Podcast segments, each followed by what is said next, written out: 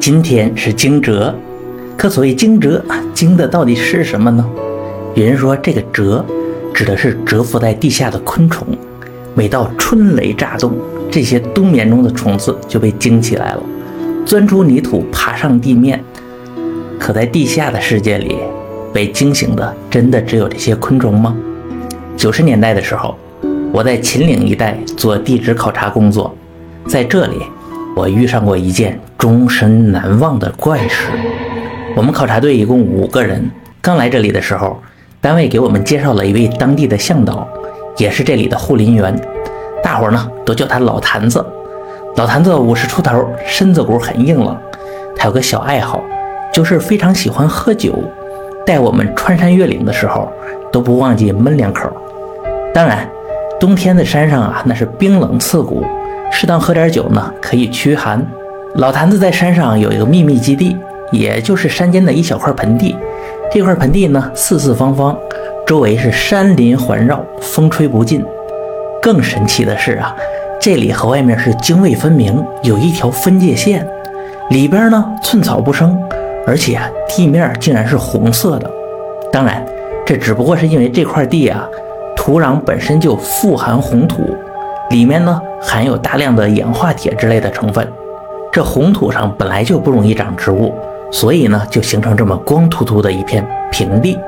但这么大一块自然形成的还是比较罕见啊。老坛子管这个地方呢叫红广场，他经常来这里烤点野味，喝点小酒，是非常惬意。等我们来这里之后啊，他没事就拉我们来这个红广场是喝酒聊天。这是老坛子一个人在山上待久了。就特别喜欢人多热闹，经常呢和我们是天南海北的胡扯。我跟你们说啊，这里可是个宝地，前些天下雨，有很多大鱼在雨里游啊，就在这天上啊慢悠悠的。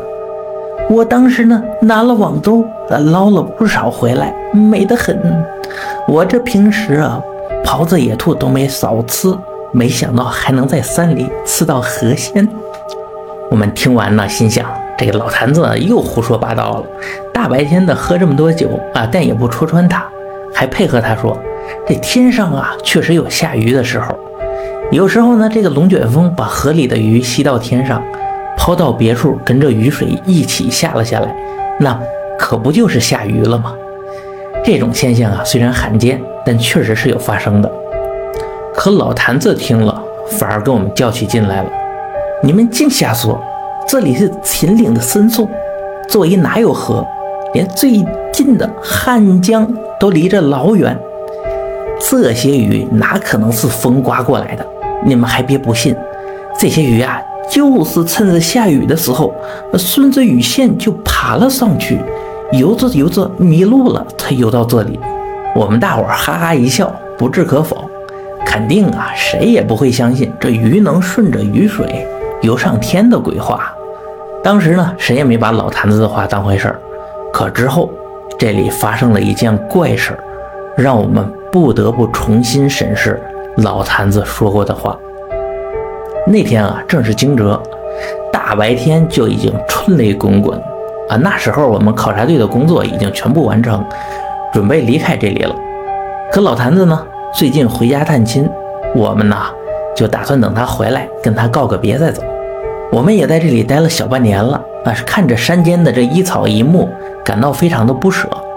我们走到红广场的时候啊，就打算带点酒过来，啊，来这边再喝他一顿。于是呢，我们就在这边烤肉、喝酒、聊天。不知不觉间呢，天色已经黑了，这个云顶滚动的雷声也逐渐变得频繁、强烈，闪电呢一个接着一个。在这个时候啊，一番奇异的景色。就出现在我们的面前。最开始呢，就在这片红广场上，哎，突然就有了轻微的震动。除了这个雷声啊，周围出现了不停的沙沙的声响。于是呢，我们安静下来，仔细听去。哎，这声音呢，就像小草生长的声音。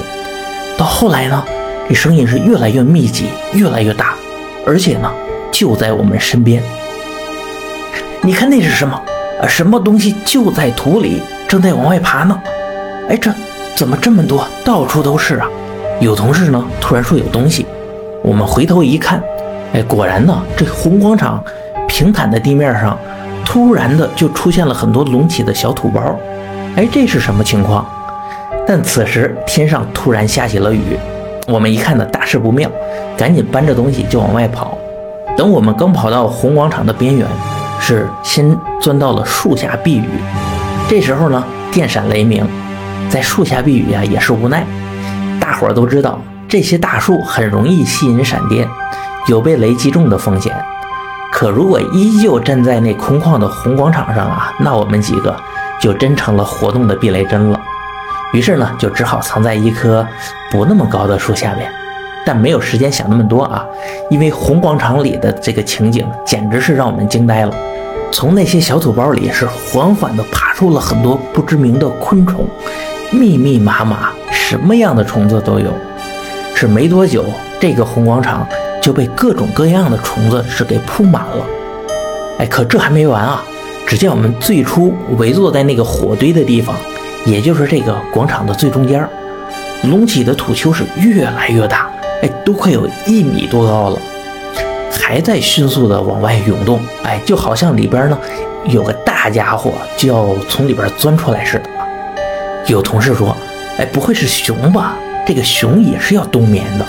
一到惊蛰呢，这春雷一响，熊也就爬出来找吃的了。”但大家马上就否定了这位同事的说法。这个熊确实是在洞里冬眠的，但这洞也不是封死的。像这样肯定早都要憋死了啊！何况这附近也没听说有熊，我们就盯着这个大土堆啊，看着它到底会爬出什么东西了。哎，只见它是越积越大，最后呢，就像一个小火山一样爆发了。从这个火山口是呼啦一下飞出一大团黑色的烟雾，直上云霄。这烟雾呢，在雨水中却丝毫不受影响。仔细一看呐。原来并不是真的烟雾，而是一大团黑色的飞鸟。这泥土里竟然飞出这么多鸟来，整整飞了几分钟，才从这个地洞中是全部飞走。我们都惊呆了啊！这到底是什么鸟？怎么从土里钻出来的？哎，可这事情还没完，我们是根本来不及思考啊！这红广场又有新的东西爬出来了。只见五根是白花花的手指。从泥土里钻了出来，这一节手指就有竹笋那么大，你就想吧，这后边跟着的这个身体到底有多大？紧接着，这广场里是此起彼伏的，就伸出很多这种怪手。哎，这到底有多少怪物在土里？想想就吓人。我们此时哪还敢继续逗留啊？几个人撒丫子就开始跑，是远离了这片红广场。只听身后。传来一阵阵沉重的脚步声，不知道是不是那巨大的怪物，还是远方的雷声。总之啊，我们玩命似的就逃了出去。还好啊，大伙儿都没出什么事儿。回到了住处，就这么胆战心惊的过了一夜。等到第二天，雨停了，天晴了，昨晚的事情就像一场梦，想起来呢是匪夷所思。于是我们又壮着胆子就去了趟那个红广场。想印证一下啊，到底是我们喝醉了，还是真的有什么东西？等到了地方，我们才恍然大悟，原来昨晚看到的怪手啊，竟然是一种巨大的白色蘑菇。也不知道这东西怎么就长那么快，几根并在一起，晚上看起来就和巨大的人手是一样的，给我们吓惨了。但这东西长得快，死的也快。等太阳出来没多久啊，这蘑菇就迅速的腐烂枯萎了。而由于昨晚的一场雨吧，这些爬出虫子的小土堆儿也都变回一片平地了，唯独中间那个一米多高的土丘还残留着。我们走了过去，是挖了挖，哎，发现里边有一个小通道，也就碗口那么大，深不见底。昨天晚上如同一团黑雾的怪鸟，它到底是什么？它依旧是个谜。而此时的红广场，却又给我们留下了新的谜团。在红广场的边缘。竟然有几条大鱼正在蹦跶，这附近连个小溪都没有，真不知道这个鱼是从哪里来的。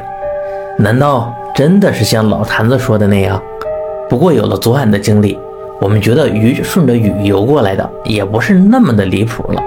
毕竟啊，我们也都看到了从土里钻出来的鸟。也说不好啊哪个更离谱。等我们再去到老坛子那里的时候，老坛子恰好从老家回来，他们看着我们手里拎的这个鱼，会心一笑，给了我们一个“这下你们相信了吧”的眼神儿。正所谓大千世界无奇不有啊，这些呢就是我所经历的这关于惊蛰的怪谈，希望你能喜欢。我是老优，我们下期见。